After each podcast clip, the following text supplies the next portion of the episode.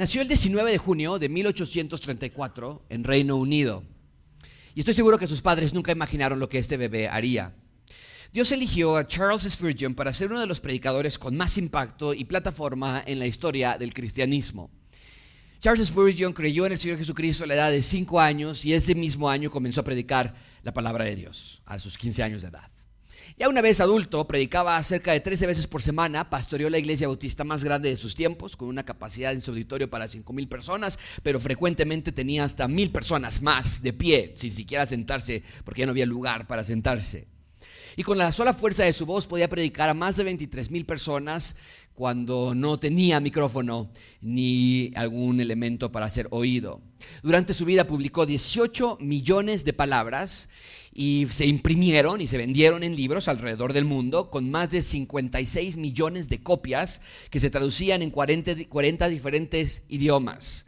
Spurgeon era un hombre lleno del poder del Espíritu Santo y trabajaba largas jornadas para alcanzar todas las metas. No nada más era el pastor de una de las iglesias más grandes del mundo en ese entonces, sino era el presidente de un orfanato, tenía librerías cristianas, era el presidente de fundaciones de caridad y era un activista de diferentes causas sociales. Cuando Spurgeon murió, la iglesia tuvo que hacer cuatro diferentes servicios para dar espacio a todos los feligreses que habrían de venir y despedir a Spurgeon. Ese día el gobierno londinense tuvo que traer 800 policías más a que ayudaran a controlar las masas y mantener el orden. La ciudad, la ciudad tuvo que traer trenes extras para atender la demanda del transporte porque se estima que ese día más de 100 mil personas asistieron al funeral.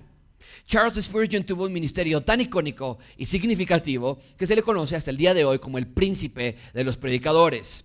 Su estilo, su determinación, su fuerza, su valentía lo han hecho un referente en la predicación contemporánea. Y su legado continúa hasta el día de hoy. Estos son los tataranietos de Charles Spurgeon, quienes aún son creyentes y son seguidores de Dios y están allí frente a la tumba en donde su tatarabuelo fue, fue eh, puesto. La iglesia continúa hasta nuestros días, ya no con los números tal vez que tuvieron durante el pastorado de Spurgeon, pero el legado continúa vivo, el poder de la palabra sigue en acción, pero mucha atención con esto amigos, nada de la vida de Charles Spurgeon, ninguno de los récords que rompió durante su vida, nada de su vida espiritual, nada de su ministerio, ni uno de los edificios que él lideró para construir y ninguna de sus miles de predicaciones se compara con la predicación que vamos a comenzar a estudiar el día de hoy. Lo que tenemos frente a nosotros es el sermón del siglo. Y en realidad no hay una descripción que le haga justicia a la relevancia de este sermón. Es el sermón del siglo, es el, es el mejor sermón del mundo, es el sermón más grande de todos los tiempos y tendremos el privilegio de estudiarlo por los siguientes meses. Estamos en nuestra serie El Rey, su reino y recuerden por favor que esta serie incluye el libro de Malaquías y el Evangelio de Mateo. Ya estudiamos Malaquías donde vimos que Israel se apartó de Dios a pesar de que tenían todo lo necesario para seguirle y entonces entró un periodo de cientos de años de silencio que Dios puso sobre Israel. ¿Alguien recuerda cuántos cientos de años fueron de silencio?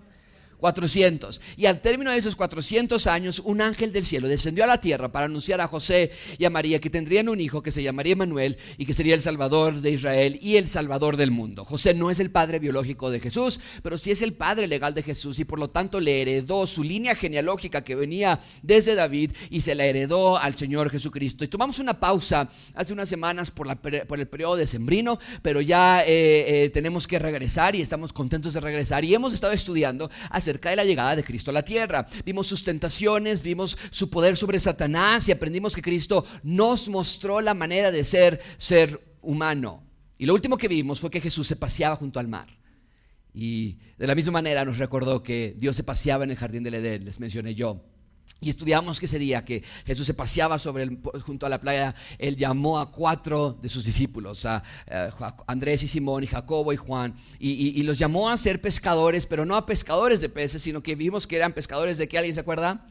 De hombres y ahora dedicarían sus vidas a expandir el mensaje del reino. Y vimos que Jesús hacía milagros y sanidades y expulsiones de demonios en todos los lugares que él asistía, no porque era un circo, sino porque así les demostraba en una clase de probadita de cómo es el reino de Dios eh, y cómo él está restaurando cada aspecto de la creación. Pero hoy llegamos a un punto de inflexión en el ministerio del Señor Jesucristo. El capítulo 4, el capítulo 5, pueden poner esto en sus Biblias inductivas. Por cierto, si alguien no tiene Biblias inductivas, por favor, vaya a la librería al final y haga su pedido. Son Biblias muy, muy fáciles. A veces no queremos rayar nuestra Biblia porque es la que nos regaló nuestra abuelita o lo que sea y, y la queremos guardar. Pero estas Biblias inductivas están diseñadas para que puedas tomar todas tus notas allí. Pero en tus Biblias puedes marcar o en tus notas del capítulo 4 al capítulo 5 hay varios meses de espacio entre sí. Y hoy Jesús va a predicar un sermón que verbaliza todo lo que tiene que ver con el reino de Dios. O sea, ya vimos que Juan el Bautista predicaba, arrepiéntanse porque el reino se ha acercado, crean en el Evangelio y eh, acérquense hoy. También Jesús predicaba exactamente lo mismo, el reino de Dios se ha acercado, arrepiéntanse, crean en el Evangelio. Pero ahora Jesús, del capítulo 5 al 7, va a desdoblar lo que significa ser un ciudadano del reino de Dios. Ese es mi punto principal este de este sermón. Dios quiere que entendamos cómo viven los ciudadanos del reino de Dios. ¿Qué hacen los ciudadanos? O sea, ya que nos dijo que el reino se ha acercado, ya que nos mostró que Él es el Mesías, que puede resistir la tentación y que en 40 días pudo hacer lo que Israel no pudo hacer en 40 años, ya que literalmente una voz del cielo se, se abrieron los cielos para que una voz del cielo dijese, este es mi Hijo amado en el cual tengo complacencia, entonces ahora el Señor Jesucristo va a predicar un sermón que va a explicar qué quiere decir ser parte del reino de Dios. Pongan esto en sus notas, por favor, el sermón, y lo voy a repetir varias veces hoy, el sermón del monte es la constitución del reino de Dios es la constitución del reino de Dios. Mucha atención amigos, el capítulo 5, 6 y 7 no son tres capítulos diferentes. Una de las peores cosas que hemos hecho es dividir la Biblia en estos capítulos y versículos que entiendo el por qué lo hicieron los traductores y demás para que sea más fácil encontrar un libro, pero a veces corta la historia, eh, donde no debe ser cortada. Este es uno de los buenos ejemplos para eso.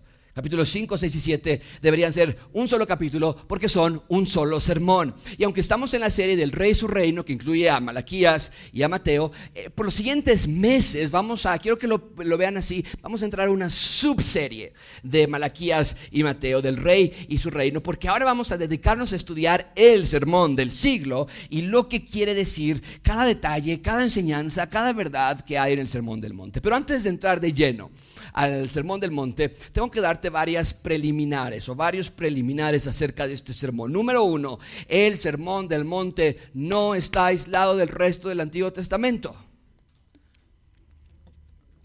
Ustedes saben que a mí me encanta la secuencia del Antiguo Testamento con el Nuevo Testamento. Y hemos fraccionado, hemos fracturado estas en dos. Y, y, el Sermón del Monte, quiero que lo entiendan, no está aislado del resto del Antiguo Testamento.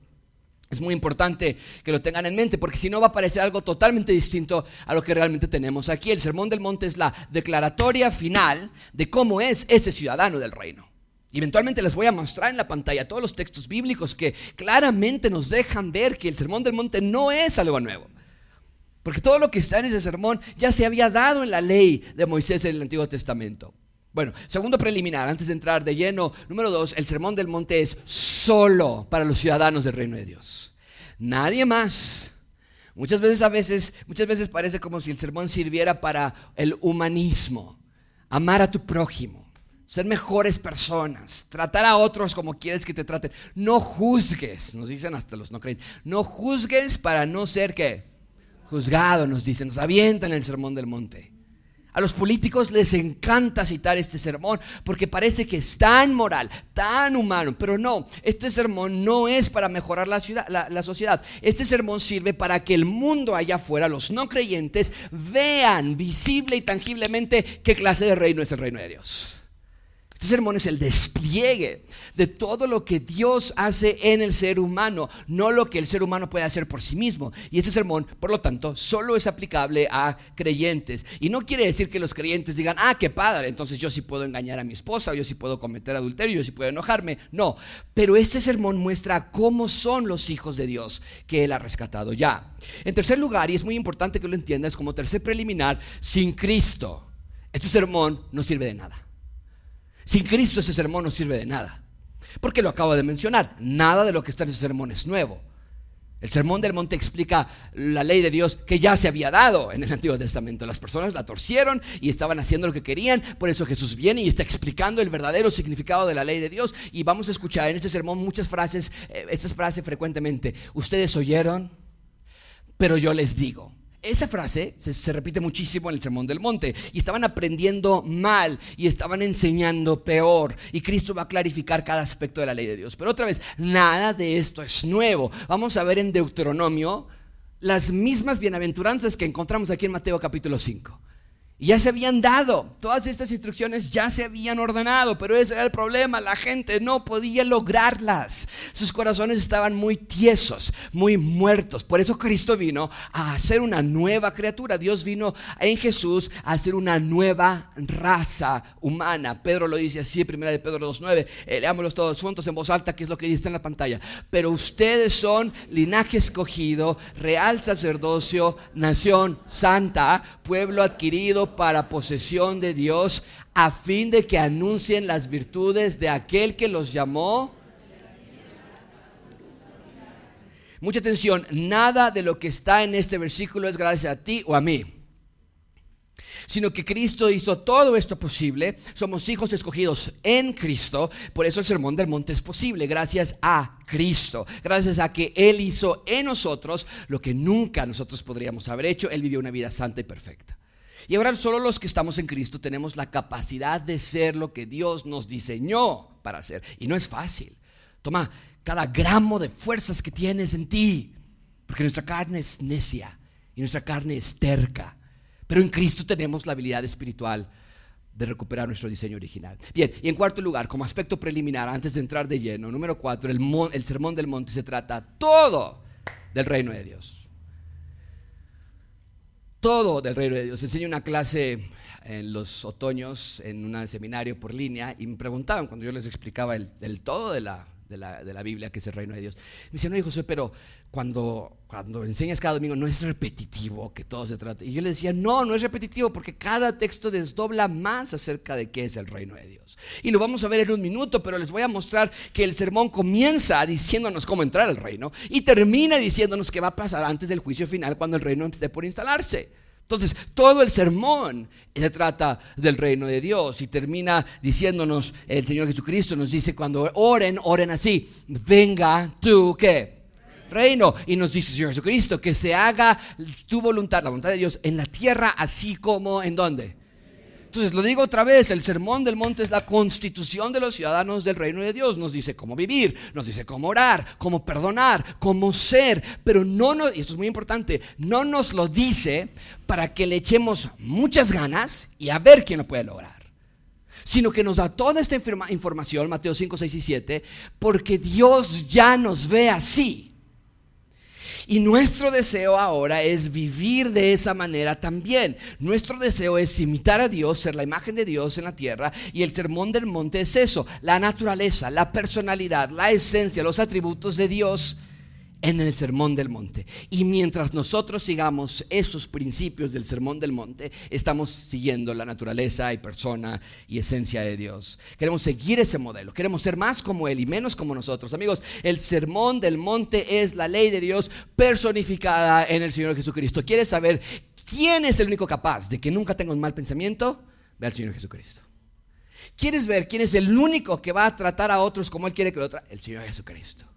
Nadie más. El sermón del monte es la ley perfecta de Dios puesta en un ejemplo, en una ilustración con la persona del Señor Jesucristo. Bien, habiendo dicho todo eso entonces, empecemos el sermón de esta mañana, esta tarde, y es un punto nada más, no vamos a llegar ni a la primer bienaventuranza, nos vamos a quedar en el versículo 1. La próxima semana va a ser versículo 2 y 3 y ya en 15 días empezamos con la primera bienaventuranza. Pero número 1, el sermón del siglo. Vean por favor conmigo, versículo 1, otra vez lo leemos en voz alta, ¿por qué no dice?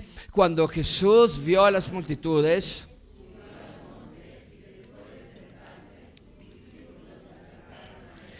Lo que vamos a hacer hoy, tengan sus Biblias listas, porque no todos los versículos que vamos a ver hoy están en la pantalla, vamos a estudiar los tres capítulos, 5, 6 y 7.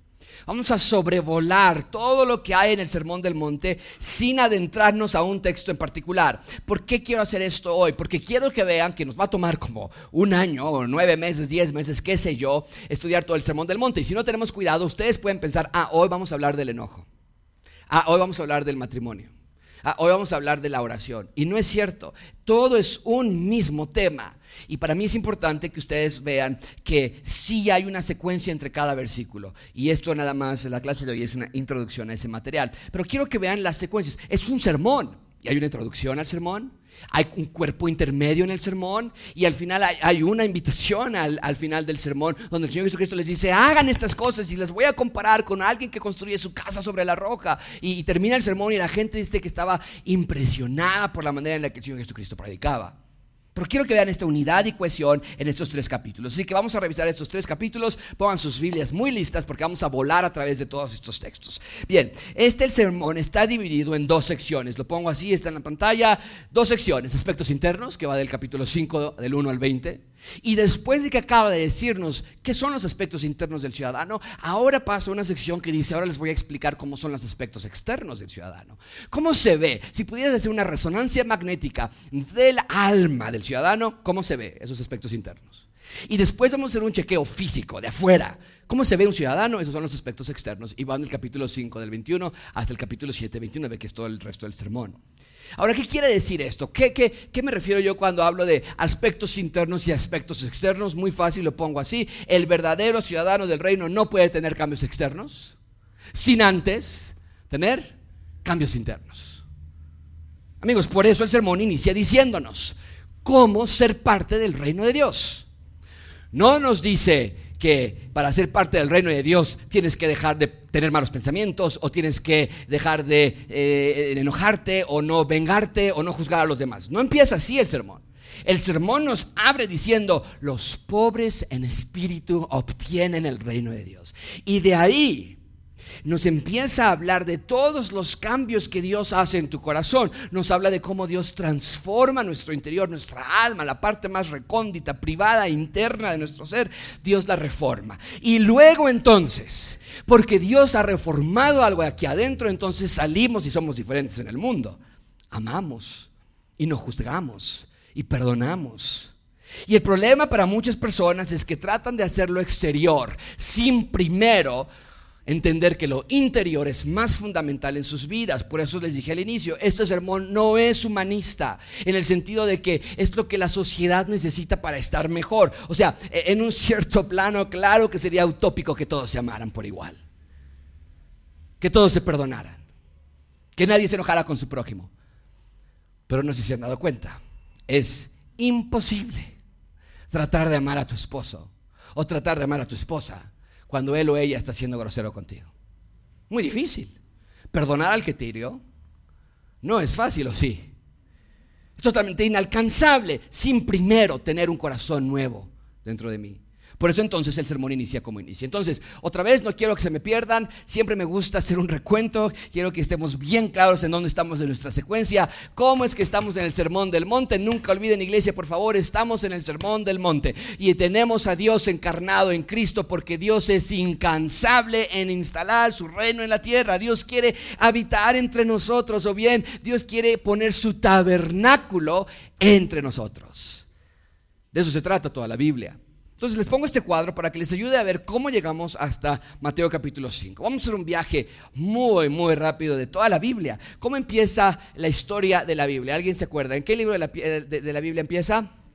Particularmente con la creación. Pero muchos de nosotros vemos Génesis 1 como la creación de todas las cosas en seis días, creemos, somos, creemos una tierra joven, creemos que en 24 horas literales, en fin. Pero hay más que eso allí. Yo veo en Génesis 1 el inicio de la historia de la cronología bíblica, pero veo que es la instalación del reino con Adán y Eva. Los primeros ciudadanos, la primera sede, Jardín del Edén, y Dios como su rey. Y hablaban con Él y se comunicaban con Él y tenían comunión con Él sin necesidad de intermediario. No existía el templo, no había sacrificios, nada. Después de ahí, entonces ellos fallan, obviamente, pero viene Abraham, el, el, incansable deseo de que Dios quiere tener su reino en la tierra. Le dice Abraham, tú vas a ser el padre de todas las naciones y todo el mundo va a ser bendito a través de tu familia. Y, sucede, después llega Israel, el reino de Dios, y, se, y crecen, y David es el rey, es un hombre conforme al corazón de Dios, y el reino se expande y conquistan tierras y alcanzan lugares, y hay prosperidad, y hay tranquilidad, y hay un sacerdote, y hay un templo, y hay sacrificios, y la gente pide perdón a Dios por sus pecados, y oran a través del sacerdote, y hay prosperidad, y la ley se lee y se aprende, pero fallaron. Y entonces Israel se dividió y lo vencieron el reino del norte a través de los asirios, el reino del sur a través de los babilonios, 70 años en exilio, están alejados de Dios y después regresan unos cuantos Esdras, de Esther, ya estudiamos eso, pero aún así se alejan de Dios y entonces tenemos 400 años de silencio. donde no hay nada, no visión, no profeta, no sueños, no palabra de Dios, hasta que se rompe cuando el ángel les anuncia, el rey va a llegar y va a venir otra vez, Génesis 1, el rey, su reino y sus ciudadanos. De esto se trata Mateo 5 y 7. Amigos, el sermón del monte entonces, quiero que lo vean, es la culminación de varios pasos que se dieron a lo largo de la historia de la cronología bíblica para celebrar la gran inauguración del reino de Dios en la tierra. Cuando tienes una graduación para celebrar el final de tus estudios, de tu carrera, eh, pues hay una graduación y te vistes y no esperas que el presidente de la escuela o el rector se levante y te hable a ti nada más y te diga aquí está tu diploma. No, no, no, una graduación es que pasa el rector a dar un discurso y luego pasa el decano de la iglesia y tal vez un exalumno a dar un discurso y luego entregan los diplomas no a ti nada más, sino a todas las demás personas. Tal vez cantan el himno nacional al final. Ok, todo eso es parte de la ceremonia de graduación. Así también en Mateo 5, 6 y 7. El sermón del monte es parte de la ceremonia de la gran inauguración del reino de Dios en la tierra. Y tiene todo el sentido del mundo. Si el reino ya está inaugurado, porque Jesús lo dijo, y si el rey ya está entre nosotros, hasta en la playa caminando, recogiendo a discípulos, entonces tiene toda la lógica del mundo que ahora tengamos la constitución del reino, la carta magna del reino. O sea, mi punto es este, amigos, y quiero, quiero que quede súper claro. Cuando decimos que el sermón del monte es el sermón del siglo, no lo digo yo desde una perspectiva melancólica. Ay, qué bonito estuvo ese sermón. ¿Escuchaste qué bonito habló Jesús? No, hoy sí estaba inspiradísimo. No decimos eso por esa razón. Aunque todo lo que Jesús habló fue inspirado y fue hermoso, pero la razón por la que el sermón es el sermón del siglo es porque finalmente tenemos el reino de Dios en la tierra y ahora tenemos el documento oficial que nos dice de qué se trata ese reino. Amigos, de Mateo 5 al 7 tenemos la constitución del reino de Dios. Por eso el sermón es tan importante. Y por eso, amigos, es tan trágico que la gente tome el sermón del monte y cite ciertos versículos de ese texto solo con fines eh, políticos, populistas o sociales. Cuando hablan de los pobres, por ejemplo, y los pobres, y porque el Señor Jesucristo dijo, eso no es lo que estaba diciendo el Señor Jesucristo. Lo pongo así, Jesús no quería reparar el sistema político, social o judicial. Jesús estaba diciendo, todo está mal, yo les voy a entrenar, yo les voy a entregar un sistema nuevo, totalmente nuevo. El Sermón del Monte es la declaración que Dios está diciendo, se acabó el reino oscuro, se acabó el reino de Satanás, el reino de Dios ha llegado a la tierra y aquí están los lineamientos. Pero muchas personas no lo ven así. Leen el Sermón del Monte desde un punto humanista y social. Vean las palabras que Mahatma Gandhi, el hijo de Mahatma Gandhi decía acerca de su padre. Decía, mi padre, miren qué bonito de hablar, mi padre pasaba horas estudiando la Biblia y la vida del Señor Jesucristo. En particular, le gustaba la filosofía expuesta por Cristo en el Sermón del Monte. Y podríamos pensar, wow, qué bonito. Ay, no, qué bonito que le gustaba la filosofía. Vean lo que Mahatma Gandhi, el mismo Mahatma Gandhi, le dice a un oficial del gobierno de Inglaterra, este activista eh, social de la India, le dice a un oficial de Inglaterra, le dice, cuando su país y el mío obren en conformidad con las enseñanzas que Cristo comunicó en este sermón del monte, es lo que Mahatma Gandhi está diciendo, habremos resuelto no solo los problemas de nuestros países, dice Mahatma, sino los del mundo entero. ¿Ves la ceguera de la humanidad? O sea, es una visión utilitarista del sermón del monte. Si echamos mano del sermón, resolveremos nuestros problemas, dice Mahatma Gandhi, y los del mundo. Y en un plano, o sea, bueno, claro que es verdad, pero no lo dicen en el sentido que Cristo lo predicó. Porque la solución no es que cumplamos el sermón para resolver los problemas del mundo. La solución del mundo es que el reino de Dios se extienda conquistando fronteras y haciendo ciudadanos en cada rincón. Ese es el punto del sermón del monte. Por eso el sermón no empieza diciéndonos bienaventurados los que quieren resolver el hambre mundial. El sermón no dice bienaventurados los que quieren resolver la inseguridad o la desigualdad o el enojo. No, no, no. El sermón comienza diciéndonos, bienaventurados los pobres en espíritu, pues de ellos es el reino de los cielos. Y este es un formato que no tiene nada que ver con lo que muchas veces pensamos que el sermón del monte es. Por eso es tan crucial que entendamos entonces de qué se trata el sermón. Y desde el inicio tenemos la respuesta. El sermón del monte inicia con lo que llamamos nosotros las bienaventuranzas. Del versículo 3 al 12 tenemos nueve bienaventuranzas. Y la primera bienaventuranza nos dice, o sea, ya desde entrada, no sé cómo nos perdemos nosotros, ¿quiere saber de qué se trata el, sermón del monte? Capítulo 5, 6 y 7. El versículo 3 nos dice de qué se trata. Vean este cuadro, lo pongo así, lo divido de esta manera porque a mí me pareció, yo me inventé esta manera porque me parece muy gráfico, ¿ok? Tenemos entonces las nueve bienaventuranzas con el mismo formato. Todas empiezan igual, todas tienen el mismo medio, todas tienen el mismo final. Cambia las cosas que se están bienaventurando, pero es el mismo formato. Primero tenemos una bendición o bien una bienaventuranza. Después tenemos una condición para obtener tal bendición. No todos pueden acceder a estas bendiciones. Hay una condición de poder ser bienaventurados. En este caso que estoy ilustrando con el versículo 3, los pobres en espíritu. Solo los pobres en espíritu pueden obtener esa bendición. Después tenemos una identificación de quiénes son los bendecidos. Y finalmente tenemos una posesión, o bien explicar por qué es un premio, por qué es un regalo, por qué es un obsequio. En este caso, pues, obtienes el reino de Dios, es tuyo el reino de Dios. Ese es el premio, esa es la posesión que va a ser tuya como bienaventurado o bienaventurada. De eso se trata todo el sermón. De que los hijos de Dios somos bendecidos porque Dios nos da lo que tanto buscamos. Pero ese es el orden. Dios nos lo da, no nosotros lo hacemos o lo alcanzamos. El versículo 3, que es, lo que, es con lo que el sermón abre, claramente nos da todos los elementos del el rey y su reino. No sé si ustedes lo puedan ver, pero para mí era muy obvio. Entonces le cambié un poquito en este mismo formato, es la misma formato, pero lo quiero cambiar de esta manera, porque quiero que vean que la primera parte nos habla de los ciudadanos. La siguiente parte nos habla del rey transformando en los ciudadanos. Y la cuarta parte nos habla del rey y su reino. Su reino, el reino de los cielos, es de los ciudadanos. Están los tres elementos. Rey, reino, ciudadanos. Rey, reino, ciudadanos. Entonces, lo pueden ver, este sermón se trata del rey y de su reino y de sus ciudadanos. Cada texto de la Biblia, de, Mateo 5, 6 y 7, se trata de eso. Se trata de que veamos que solamente Él puede transformar, en es, puede transformar a sus ciudadanos en esa clase de ciudadanos porque debe haber un hartazgo interno, debe haber un hartazgo externo en ver que por más políticos que vengan y se vayan, las condiciones no cambian permanentemente. Por más que vamos a psicólogos o psiquiatras o religión tras religión, disciplinas orientales, pastillas, ejercicio, yoga o deporte, nada llena nuestro vacío de manera plena y permanente.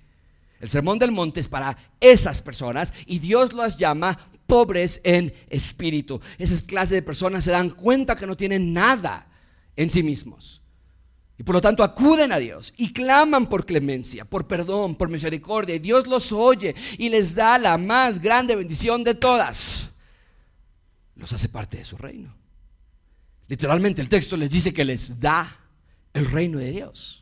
¿Qué más te puede dar Dios? O bien, ¿quién más te puede dar algo así? Y entonces así abre el Sermón del Monte. La constitución del reino de Dios nombra quiénes son los que van a recibir estas bendiciones, los describe cuidadosamente, los explica, los ilustra y nos da nueve bendiciones para los ciudadanos del reino de Dios. Así abre el sermón con nueve bendiciones especiales para aquellos que han recibido el reino. Y el único requisito para entrar es ser pobre en espíritu. Nada más. Y la próxima semana perdón, en 15 días, si Dios nos presta vida, vamos a investigar exactamente toda la hora, vamos a pasarla en versículo 3, el versículo 4, versículo donde bienaventurados los pobres en espíritu, ¿qué quiere decir pobreza espiritual? Entonces la constitución nos dice, el versículo 4 al 12, que los ciudadanos lloran, pero que son consolados. Nos dice que son humildes, que tienen hambre y sed por justicia, son misericordiosos, tienen un corazón limpio, procuran la paz, es decir, son pacificadores por ser evangelistas del reino y por haber sido evangelistas terminan siendo perseguidos, pero que por todo y sobre todo son bendecidos de Dios en cada área de sus vidas. Amigos, pongan esto en sus notas, por favor, y esto es muy importante que ustedes lo entiendan. La constitución del reino no abre con nueve mandamientos, abre con nueve bendiciones. Eso es wow. Yo esperaría que me dijeran, es lo que tienes que hacer, 1, 2, 3, 4, 5, 6, 7, 8, 9. Y en cambio Dios nos dice, no, mis hijos que ya son rescatados reciben nueve bendiciones especiales. No es una constitución en el sentido como tú y yo pensamos. Leyes que tengamos que cumplir para alcanzar las bendiciones de Dios. No, son bendiciones que Dios les da a los que Él ya ha hecho suyos.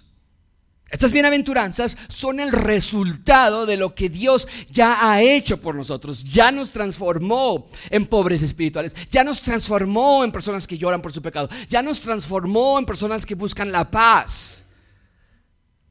Y nos da bendiciones. Pero nota, no son las clases de bendiciones que tal vez tú y yo quisiéramos. No dice bienaventurados porque recibirán dinero. Oh, cuánto quisiéramos que dijesen algo así. O bien, serán bienaventurados porque recibirán salud no, dice aquí que el ciudadano llora y que el ciudadano es insultado y que el ciudadano es perseguido, pero Dios les está prometiendo que habrá bendiciones celestiales lloviendo en sus problemas terrenales. Y eso es especial, como maná del cielo.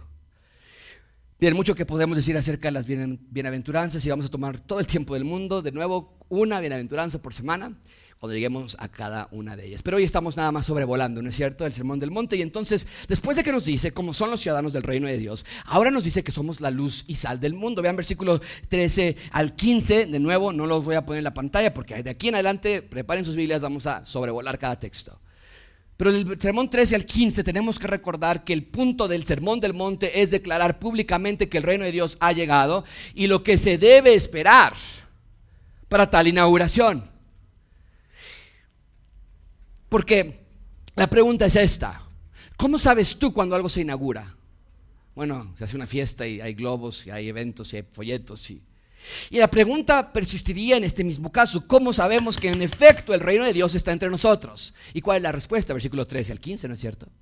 Ustedes son la sal de la tierra. Ustedes son la luz del mundo. Así sabemos que el reino de Dios es real, porque los ciudadanos lo expanden. Por eso dice que no pones una lámpara debajo de un almud, de una canasta. Por eso dice que no puedes esconder una gran ciudad en un monte lo que está diciendo el Señor Jesucristo, en mi reino no se puede esconder, los ciudadanos brillan mucho. Y Jesús está diciendo, el reino no es invisible porque la presencia de los ciudadanos redimidos, es decir, nosotros, mejora el sabor de este mundo, como la sal mejora el sabor de los alimentos. Los ciudadanos de Dios preservan la ciudad para que no se eche a perder, como la sal preserva a los alimentos también. Los ciudadanos iluminan en sus colonias con una luz que definitivamente no es propia, sino que es el reflejo de la luz del mundo que vino a la tierra. Y luego, ya que explicó que somos bendecidos de Dios y que los bendecidos de Dios salen a este mundo para hacer testimonio, ahora nos dice que los ciudadanos del rey sí tienen una ley. No andan por el mundo sin ley. Del versículo 17 al 20, Jesús explica abiertamente la importancia de la ley del Antiguo Testamento. Es decir, lo puse en la pantalla. Vean conmigo el versículo 17. Eh, vamos a leerlo en voz alta. ¿Qué dice todos juntos? No piensen que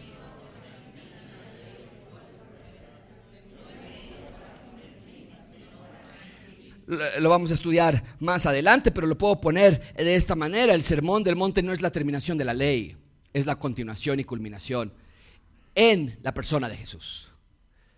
De nuevo, vamos a estudiarlo más adelante, pero la ley del Antiguo Testamento, la que dio Dios a través de Moisés en Deuteronomio, no se elimina, no se olvida, no se ignora.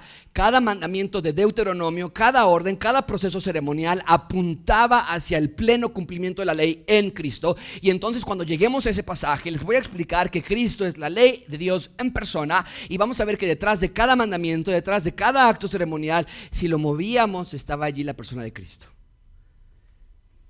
Y ahora los que estamos en Cristo, hemos adquirido la habilidad de obedecer la ley de Dios, de tal forma que cuando Dios nos ve, no ve nuestra justicia, sino la justicia perfecta de Dios sobre de Jesús sobre nosotros, porque hemos adquirido la habilidad de obedecer a Dios, pero también hemos adquirido la justicia de Cristo imputada en nosotros. Y cuando Cristo nos ve ahora, Él ve la justicia perfecta de Cristo. Entonces, ¿cómo Jesús cumplió la ley? ¿Qué quiso decir el Señor Jesucristo cuando dijo, yo no he venido a destruir, sino he venido a cumplir la ley? Lo vamos a ver con calma cuando lleguemos a ese pasaje, pero estamos viendo entonces que el Sermón del Monte imparte enseñanza de dos frentes. Les dije aspectos internos y aspectos externos. Los aspectos internos abren la puerta a los aspectos externos. Y la primera sección se dedicó a predicar de esos factores internos. Jesús predicó cómo Dios transforma nuestro corazón y nos hace bienaventurados y los ciudadanos ciudadanos son la sal y la luz de este mundo y que todo es gracias a que Jesús cumplió la ley en Cristo. Una vez que ya este fundamento está puesto, Ahora sí, el resto del Sermón del Monte nos va a pasar diciéndonos los aspectos externos del ciudadano del reino de Dios. Y quiero que lo vean. En primer lugar nos dice el versículo 21 al 26, los ciudadanos del reino de Dios no odian. No odian. Del versículo 21 al 26 nos habla acerca del enojo y del odio. Pero otra vez, no es como que Cristo dice, ah, pues ahora el tema se me ocurre hablar del enojo. No, sino que nos está poniendo en claro que la ley de Dios no nada más prohibía el homicidio, sino que la ley de Dios iba más allá. Dios quiere que sus ciudadanos no solo contengan su ira, mejor me voy de aquí porque si no, esto va a terminar muy mal. ¿Cuántas veces hemos ocupado esa eh, estrategia, no es cierto? Este, mejor me voy porque si no vas a ver lo peor de mí. Dice Dios en el Sermón del Monte, no, los ciudadanos no nada más contienen su ira, los ciudadanos la erradican de su corazón. Los ciudadanos del reino no solamente son éticos, cívicos, sino espirituales, santos en cada área de su vida. No se trata de nada más no cometer crímenes públicos. Cristo dice en el Sermón del Monte, lo más importante es que no cometas crímenes íntimos, privados, porque esos son los que dan pie a los públicos. Del versículo 27 al 32 eh, habla del adulterio y los dice, los ciudadanos no piensan en adulterio. Del versículo 27 32, Jesús expone lo que evidentemente era un problema grave en ese momento. Los judíos que se creían ser hijos de Dios simplemente por su ascendencia tenían malos pensamientos todo el tiempo. Los romanos, los griegos, incluso los mismos judíos tenían graves, altísimos índices de adulterio. Por todos lados trataban a las mujeres como basura, como objeto, como juguetes sexuales. Y Jesús claramente explica, así no son las cosas en mi reino. Dios no diseñó así las relaciones amorosas. Nosotros las desfiguramos a tal grado de engañarnos con la mentira de que si solo fue pensar en otra mujer, no estamos adulterando. Si no llegamos al acto sexual, entonces nada más fue un besito. Solamente fueron piropos. Nada más son fotos. Y los judíos se sentían orgullosos porque, según ellos, nunca adulteraban, pero Cristo les enseña que en esta nueva administración las cosas no funcionan así. Amigos, el Sermón del Monte está sacando los instructivos, los está desempolvando y Jesús los está publicando otra vez. Y Jesús nos está mostrando la verdadera manera de ser humanos y no es como ellos pensaban, sino que es una manera pura, santa, pulcra de vivir la vida. Del versículo 33 a 37 nos dice que los ciudadanos no mienten. Jesús nos dice que los bienaventurados, los pobres en espíritu los bendecidos, los que han recibido la perfección de Cristo, porque Jesús cumplió toda la ley de Dios, ellos ya no viven una vida que está arraigada a la mentira. En esa sección Jesús dice que tú sí sea sí y que tú no sea no. No tienes que mentir, no tienes que engañar. Cuida tu corazón porque es engañoso, pero, no así el bienaventurado, no así la bienaventurada. Ellos, los herederos del reino de Dios, los que van a ver a Dios porque sus corazones están limpios, ellos y solo ellos viven y hablan verdad. Del versículo 38 al 42 nos dice que los ciudadanos no se vengan. Vemos que los ciudadanos no buscan venganza, sino todo lo contrario. Si te dan una mejilla, nos dice el texto que pongas la otra.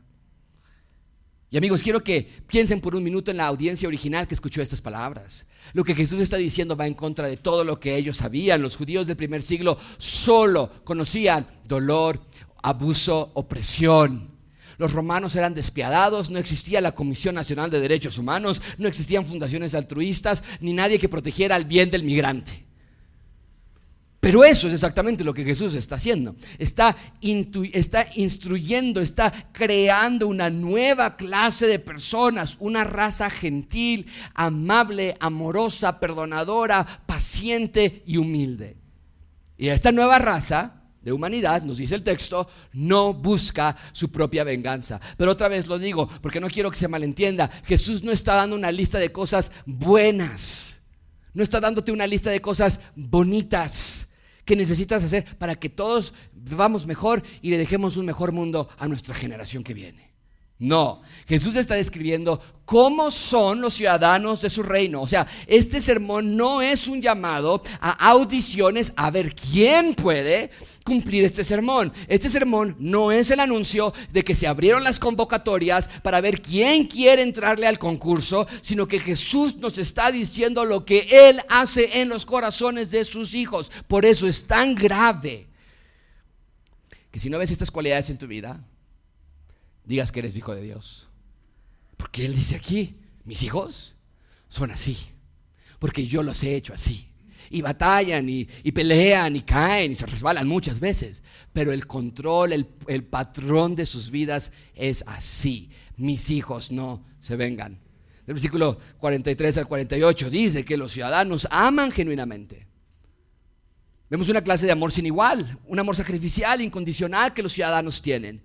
Y esta clase de ciudadanos, nos dice el texto, esto, es increíble, aman a sus enemigos. ¿Y esto es qué? No, Jesús se te fue, es amas a tus amigos. Y él dice, no, amas a tus enemigos. Las palabras de Cristo fueron totalmente inesperadas en los oídos de las personas. Ellos esperaban escuchar palabras inspiradoras hacia la libertad, hacia la guerra, hacia la revolución. Pero Cristo no es un revolucionario como si lo que necesitáramos sea, sea un caudillo. Cristo no fue un revolucionario, Cristo fue un recreador. Porque un revolucionario toma lo que ya existe y lo reacomoda según los intereses de las personas. Un recreador toma lo que ya existe y lo vuelve a hacer, esta vez perfectamente. Y entonces nos dice Pablo, somos hechos una nueva criatura en Cristo. Eh, del, capítulo 6, llegamos al capítulo 6, sigamos ahí nuestro, en nuestro vuelo muy rápido, muy breve. Capítulo 6 nos dice, el versículo 1 al 4, Jesús, eh, los ciudadanos, perdón, ofrendan sinceramente. Son bienaventurados, saben ofrendar sinceramente. La gente en ese entonces daba para impresionar a los demás, pero no así los ciudadanos de su reino. Ellos dan por amor, ellos dan por convicción, con sinceridad, con generosidad. No lo hacen por un premio humano, sino para expandir el reino de Dios en la tierra. Del versículo 5 al 15, otra vez, ya estamos en el capítulo 6, nos dice que los ciudadanos oran y los ciudadanos del reino pueden hablar con Dios otra vez. Jesús nos da lo que se le conoce como el Padre Nuestro. La oración modelo que no tenemos que repetir palabra por palabra, pero que más bien nos da los elementos que nuestra conversación con Dios debe tener. Y lo que quiero que vean es que Jesús está restituyendo nuestra relación con Dios. Recuerden ustedes que Adán y Eva eh, tenían un acceso con Dios directo, pero después de que ellos habían caído ya no. Los judíos ya no tenían un acceso directo con Dios, sino necesitaban a mediadores constantemente, a sacerdotes, a levitas, a sumos sacerdotes. Pero ahora del versículo 5 al 15 Jesús les está enseñando a orar otra vez. Podemos hablar con Dios otra vez y podemos acercarnos con Él y decirle, y esto para el judío del primer siglo fue increíble escuchar, que le podíamos decir, Padre nuestro. Es mi Padre, es nuestro Padre recuperamos nuestra posición como hijos de Dios. Con esa oración Jesús les está dando esa gran noticia. Ya no son huérfanos, ahora son hijos. Gracias a que el Hijo de Dios nos hace parte de la familia de Dios. Y oramos todos los días, venga tu reino. Ese es el punto del sermón del monte, que a través de nosotros el reino de Dios venga a la tierra, porque el reino no viene a través de ángeles, el reino no viene a través de seres celestiales, el reino viene a través de los seres humanos que todos los días se levantan y dicen, Señor, hoy que se haga tu voluntad en mi vida, así como se hace tu voluntad en el cielo. ¿Por qué oramos esto? Porque queremos que el reino se expanda a través de ciudadanos obedientes. El versículo 16 al 18 habla del ayuno. Y nos dice que los ciudadanos ayunan y no ayunamos para llamar la atención, sino para estar en una relación cercana con Dios durante ese tiempo en el que vas a, a dejar de alimentar tu carne para alimentar tu alma. La idea me parece súper clara. No expandimos el reino de Dios a través de conductas externas, sino a través de conductas internas. El versículo 19 al 34 nos dice que los ciudadanos del reino no confían en, las riquezas, por eso no confiamos en estas riquezas. Del, del 19 al 34 vemos el verdadero tesoro que está en el cielo, en el reino de Dios.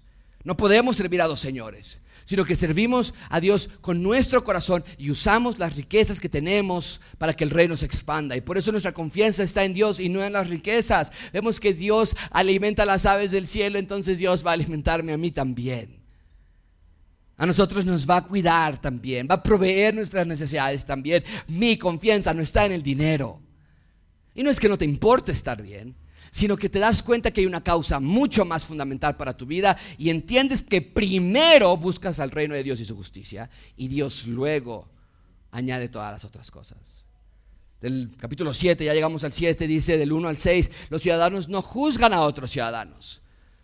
No somos arrogantes, no somos orgullosos, no somos soberbios, sino que vemos nuestra propia pobreza espiritual, porque así comenzó el Sermón del Monte, lo primerito.